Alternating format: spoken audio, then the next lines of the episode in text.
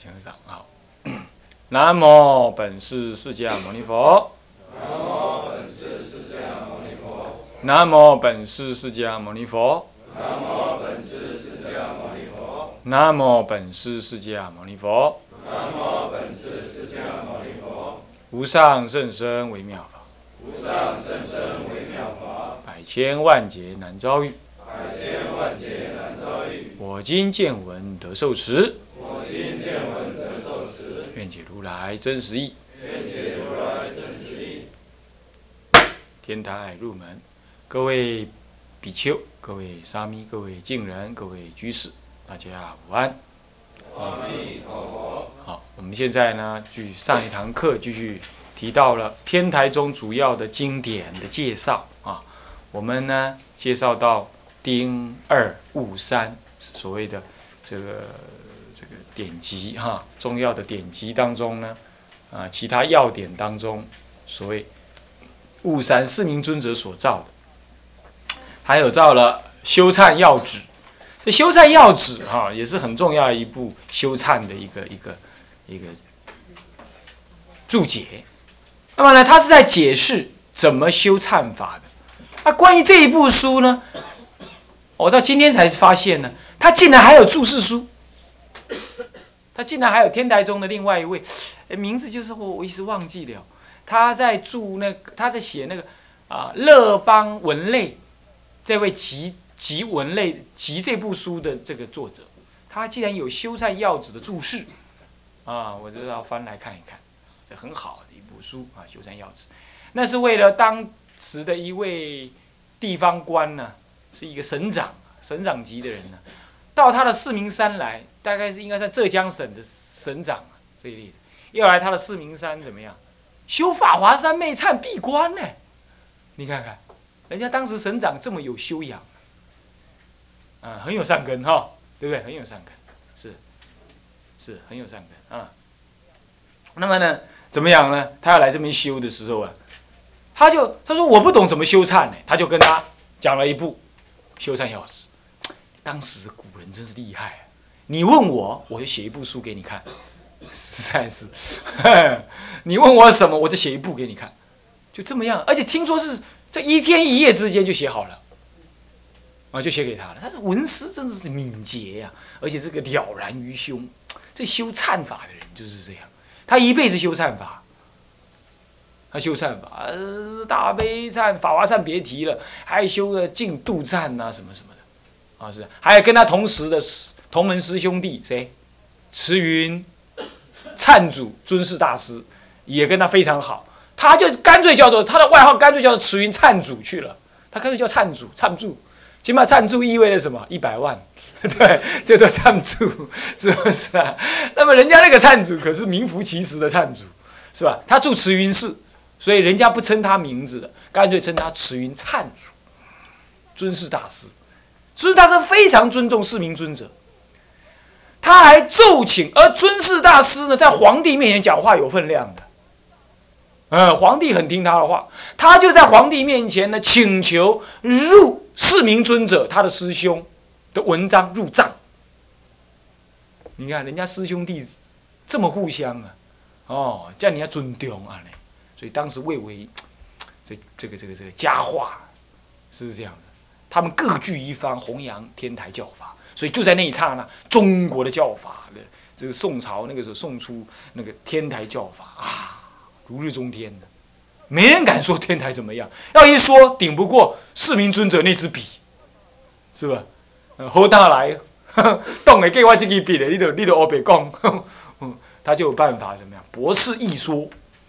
那么十不二门只要抄，他解释金西大师十不二门，做了一部只要抄，还有金光明最胜忏仪，这个很有意思。在四明尊者之前，他们都用金光明经，可是到了四明尊者的时候，又得了一部金光明最胜经，那是金光明经的意义，意义另外的义，懂吗？好像是玄奘大师谁译的，所以他就有新译的金光明最胜经来做一部忏法，这部忏法就是天台忏法的什么呢？的什么呢？另外一个子体，天台忏法是母体，它是子体。衍生的。以后的什么什么净度忏啦、大悲忏啦、方等忏，这些你所听到的一切，都是天台忏法的子体，从它而出的。所以你只要学会了天台忏法啊，甲片天哈，啊，十遍天下，乃至密宗的忏法、密宗的修法，你都很清楚它的结构、内容是在干嘛，哪里要修观，你都知道，是这样子啊。啊，所以说你们已经学完了天台忏了，那么这是很好的啊。哎，你们现在一定觉得啊，那个是麻烦了，以后以后就会用到了啊。以后在啊，四明十义书，你要看四明十义书啊，你就会知道四明尊者啊，还有四明尊者教行录这两部，尤其四明尊者教行录就在讲他跟人家辩论，人家错，还有人家来问他，他怎么回答。哦，他那个思想完整迅速。哦，答得非常的好，哦，这就是这两部书《十义书》跟《教行录》，《教行录》啊，你可以多看一看，你可以多看一看啊，呃，啊，这是四明尊者的啊。那么接下来呢，这四明尊者有很多著述了，不过这以这五本为代表就好了，其他的就不提了。那么其他内容关于这个，你就看教学史就可以了。再来，丁三初学与入门的要籍。初学的部分呢，都是天台大师所著或者所述的，有初学四本。第一是教义，不是四念处哈，是教义。不过很不好，很很遗憾的是教义不容易懂哈，哎，一直没有人著述，奇怪了。哎，是教义就是是教仪，不是是教仪哦，是教在后面。天台是教仪这在后面，天台是教仪是从天台八教仪里头抄出来的，抄出来的。而且还抄的怎么样？哎，罢了，抄的实在不怎么样。哦，所以呢，天台四教有些文句你是看不懂的，你是看不懂。不过呢，天台四教在讲说藏通别圆跟顿密，呃，顿渐秘密不定的时候，其实又比教官刚中讲的清楚。哎。所以它各有优劣啊。等一下提的是教义，是天台智者大师六卷之一家之教义啊，这不容易读了。所以呢，可以初学的人可要做入门的话，可以拿后面的天台四教仪。宋朝地官大师，他是跟什么呢？呃，跟我们中国的祖师学的了哈。那么他后来呢，在中国入灭啊。那么四教仪啊，等一下先讲四教义啊，六卷再来。法界次第大师亲，天台智者大师亲自写的没几本，其中一本就是《法华三昧忏》，第二本就是《法界次第》。法界次第有人说它是一个参考书，或者是佛学佛学字典，这样对不对？我告诉你，你要这么看的话，那你就大错特错。也不是说错了，就你这样看的话就不够了。法界次第哈，如果我有机会开一个佛佛学院。是那种，是那种所谓进阶天台中进阶佛学院的话，我一定要上这本书。法界次第把天台家的法相思想全部讲清楚。天台家有关法相的内容啊，他怎么理解这个佛法，全部在法界次第有。所以智者大师亲笔写耶，那多重要的一部书啊！啊啊，对你们来讲的话，看了会有时候会似懂非懂。啊，这不容易懂啊，但是呢，是值得看。所以了一家之法相，有没有这部书？你有啊？啊好，哎，有人有哈，很好。法界次第哈，嗯，善德有没有去买啊？有，嘿嘿善德是天台中的书必买，是这样子。那好，那么呢，再来，那么菩萨戒术，菩萨戒术，饭碗经术，这是这也是天台智者大师自己造的哈。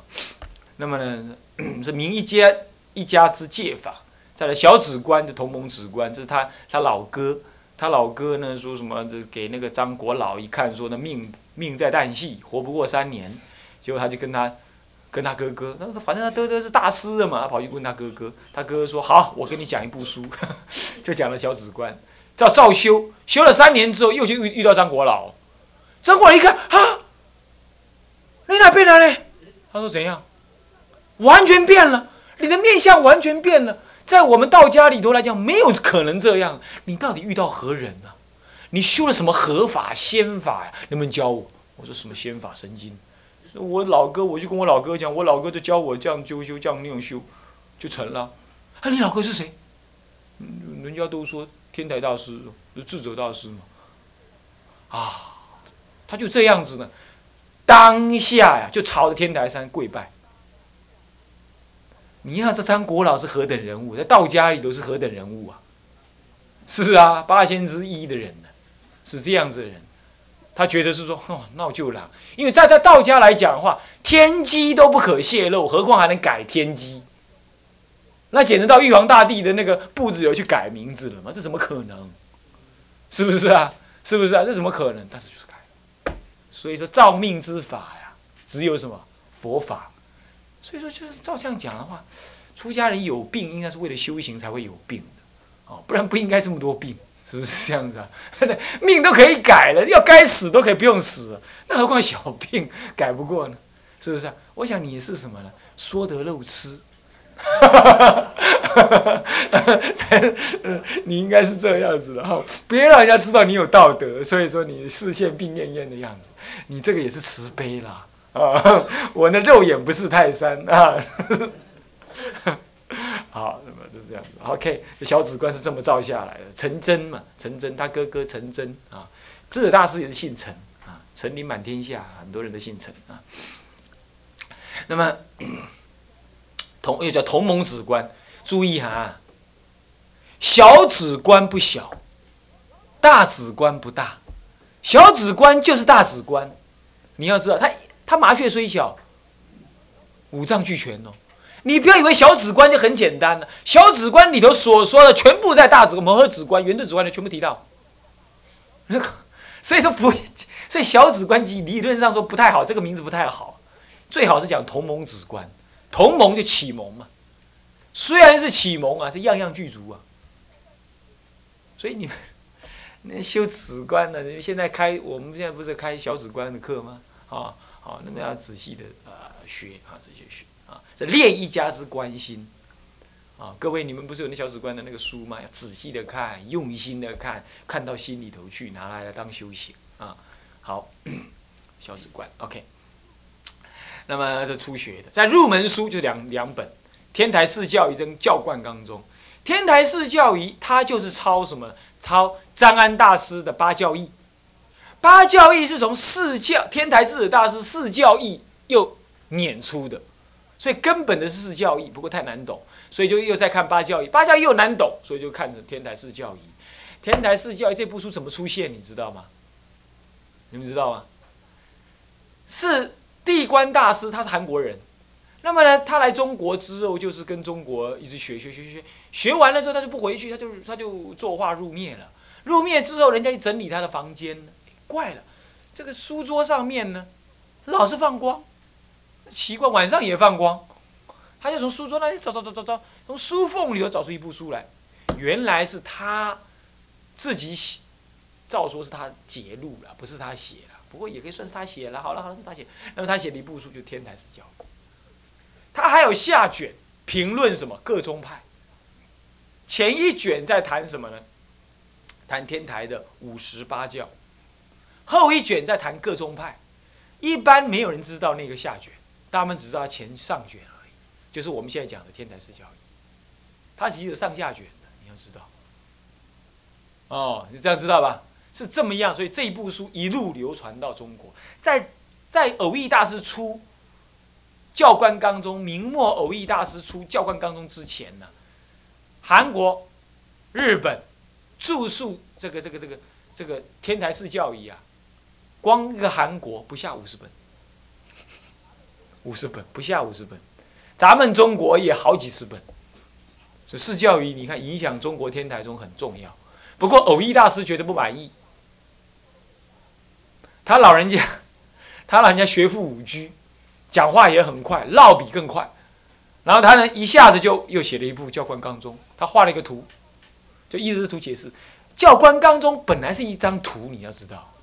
叫做什么呢？五十八教全史总图，它本来是一张图啊。那么后来人家说看图看不懂，他就介绍解释一下。人家说你那个解释我还是不懂，他又再解释一下，这个弄了三遍，这样就合成一部教官纲中。不过呢，他老人家呢是什么？直言直语，他直观直解直写，但是没有体会的，但是有时有时候会有漏失。所以我不是批评大师啊，在讲到顿见秘密的时候呢，明显的是教育讲的深刻，那教官刚刚讲的略了一点。那么你他已经很略，你要再解释他，你有时候就找没有立足点。所以说要把两部书揉着看呢，你才能够把天台入门的一些一基本教理能够把握的完整。这样了解吗？那么不过这一般对你们来讲可能还不容易，但是基本上应该懂得看书的人都不难了，你多看几遍就可以了。我劝你们这两部书加紧的看，懂我意思吧？加紧的看啊。好。那么呢，好，那么这入门书讲完了，总个以二介绍天台宗的书呃书籍典籍呢，到这里就全部结束。好了，现在我们进入以五，以五是什么？天台宗之根本教理与实践方法。我们是千山万水啊，总算走到这里来了。这就是唐奥所在，唐奥所在啊。那么呢，听说那个这个这个佛位呢，他们的课程缩减。那么 要讲到这个唐奥了，他们的课课程已经 over 了，你知道吗？那么我我也没办法，因为他们我我本来预计后面在二十堂，应该是刚好够我上这些，啊，够我上这些。那我们还是照上，还是照上。那能不能来录，我就看他们了。那我们没办法。OK，那么接下来就是以五天台宗是根本教理实践方法，教理跟实践方法其实在讲教贯纲中了啦。所以啊，要把这个仪五讲完呢，等于讲了一部教官纲中跟天台式教仪。那我每次要准备这一段的时候，都是很兴奋。但昨天我搞到一点多，睡不着，太兴奋了，睡不着。为什么？他那个一路一直扣下去，一直扣下去，一直扣下去，扣下去，你停不住的，你完全停不住的。你看了这个，你发现，哎呀，这个好好好，那再看下去吧。哎，这个也不错，可是这个说法不行啊，这个说法不清楚，要看这个，那个说法也不可以。那那个抄这个了，这个大师抄那个大师的，那个大师抄那个大师的，那叫哪个大师才对呢？那也会这样子，那你弄了半天呢？哎呀，很兴奋，觉得太棒了，怎么会有讲这么玄妙的道理呢？哎，你懂我意思吗？啊你现在我开始讲，我都很兴奋，是这样。不过现在还是把兴奋放一边。好，我们现在开始看，它分两大科，第一科就教理，叫做教相门；第二科丙二，你们还没拿到讲义啊。丙二是什么呢？实践门，是观恨门。实践观恨门是丙二。首先是丙一，教相门分，以下分好几个啊。还没有分完，所以目前为止还不晓得要分几个，还没分完，很遗憾还没分完，啊，再让我再讲一年都还讲不完，如果好好讲的话，嗯，你说那我那这样主任你不用讲，我去看天台四教仪跟教官纲中，你注意看完啊，我跟他讨几行教相，教相三义判，你在天台四教仪跟教官纲中你就看不到这几个字。啊保证你看不到，为什么？因为这个判法事实上是从经里头判，只要看它的原文，你才会知道它有这个判法。这不是从入门书里头来的，懂意思吧？我当老师的人，如果我只是把你们手头上能看得到资料整合一下拿来讲的话，我就会造成怎么样？你们这些人就反正他讲他的，我看我的，反正他讲都在书里头，那没意思。那这样我是记问之学，我只不过是整理文抄功而已，对不对？我要我这个做老师要做的是什么呀？把你们看不到或者看不出来的，我去把它看到看出来，整理出来，这价值，这我才做到我良心当中该做的，是不是啊？所以你们现在要仔细听，仔细听，以下这一些啊，讲多少算多少，看时间为定，时间到了我就收摊，懂意思吗？啊，那么呢？这是教相门里头的所谓丁一判教论，判教论，天台啊有判教论，有佛生观，有讲经的方法论，也有佛度观，佛度佛身观，那么呢，也有怎么样？这个啊，修行观，它有它种种的一个对于各个佛法的各个范围里头啊，它各有各它特别的看法。那我们就是把这种看法呢，散布在各种天台的教典当中，我们把它尽可能的整合一下，然后用现代的理念呢，把它分门别类的告诉你，分门别类告诉你。不过这种做法也曾提纲挈领，要真着一门，要真着地毯式的理解的话，当然还是天台式教育教官纲中来的扎实啊，这没话讲。不过要做鸟看的话，我的目的是要让我们做鸟看，那就不能只是天台式教育教官纲中，那还是有局限的，那还是有局限的。你不能够用现代的角度来看待它，所以这是要分开来啊。OK，分开来。好，所以说我是用现代的立场来讲解它的啊。所以我们说叛教论，天台天台家是不讲叛教这两呃不讲叛教论这三个字的，他们讲叛教，但不讲叛教论。而即使是叛教，一般来讲就是五十八教，其实叛教论不止这些。它有第一项是什么呢？教相三义判。第二项是什么呢？是五十八教判。第三项呢？那咱有没有招个都下去啊？第三项啊，哇，不在这里，没有影印给你们。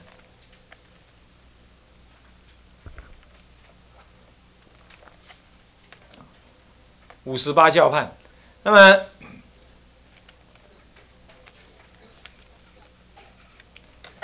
呃，第三项是所谓的半字、满字，乃至全实一称、三称判，这个判法都不一样啊。那么这个判法是什么意思？什么叫判教？就是佛陀讲经说法是依众生的根器不同而讲不同的法，那么也对的不同的目的。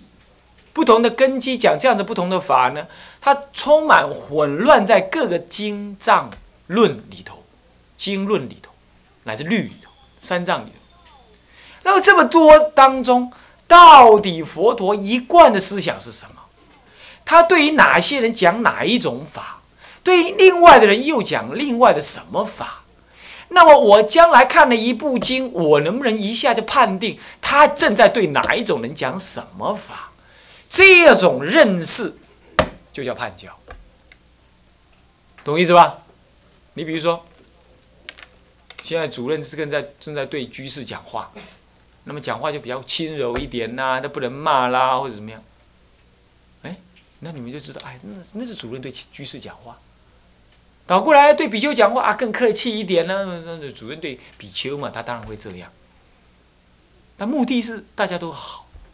他可是对比丘讲话会更客气，可是对金人是用吼的啊，那为什么？哎，试验他嘛。那他的目的是一致的，真上大家，可是用法不同。好，这第一种，这是教的方式不同，就是仪式不同，对不对？脸孔不同啊，简单讲，脸孔不同，行不行呢？对比丘就比较啊轻松一点，大家好来好去。那么对于沙弥就严厉一些。对近人更要求一些，就不假颜色，这是方式会这样，然后再来。可是如果对讲的法的内容呢？对比丘已经就是跟他们讲啊，比丘要怎么持戒，如何如何怎么修。对沙弥就跟他讲，沙弥你要学调柔。对近人要怎么讲？多消业障，多福修福报。哎，教法内容也不同，所以说对象不同啊。教法内容不同，教的那个脸色口气也会不同，那么教的那个目的也会不同，是不是啊？比丘要让他什么顶天立地，将来要怎么喝啖如来；沙弥呢，让他呢先学会大比丘的行仪；沙弥呢，而近人呢，赶快消够业障，然后赶快能出家，目的是这样，哎，是不是这样子啊？所以目的不同，教法的脸孔也不同，那么呢，那个教的这个这个这个这个内涵也会不同，好啦，教的那个脸孔不同，就叫做化仪不同，化导众生的仪式不一样，仪貌容貌不一样，叫做化仪，懂吗？懂意思吧？啊，那么呢，教导的那个内容深浅不同，就是化法不同，化法不同。还有，我教导敬人，难道不让他出家吗？是要让他出家。我让他出家，难道不让他受具足戒吗？要让他受具足戒。让他受具足戒，难道不让他成就佛果吗？要让他成就佛果。这个从头到尾，我虽然教的脸孔不同，教的法门不同，可是我这一贯的内在精神是什么呢？而我为了达到这最后的内在精神，我从开始到结束，我的整个教法的阶段是怎么样呢？我一定有。比如说沙弥阶段，我教他这样，那是为了调熟，让他变死。呃呃，净人阶段，我教我用这种方法教，教后了我要变成让他变沙弥。沙弥的目的，我要教另外办法，有沙弥法教他。沙弥法教他之后，心学比丘方法教他。心学比丘教法之后，再教到老参比丘教法教他。最后有住山的方法教他，分成五种阶位。那最后让他成为顶天立地、赫旦如来的中国大比丘，目的是这个。我目的是这个，可是从近人开始，我就开始有不同的方法教导了。这个叫做五十五种时间，慢慢调手。所以什么叫五十？什么叫八教？五十者。佛陀调熟众生的五个阶段，什么叫做化仪式教？佛陀教导众生的方法跟言的仪容方式的表象的方法，仪轨仪度，教导众生的方式有四种方式。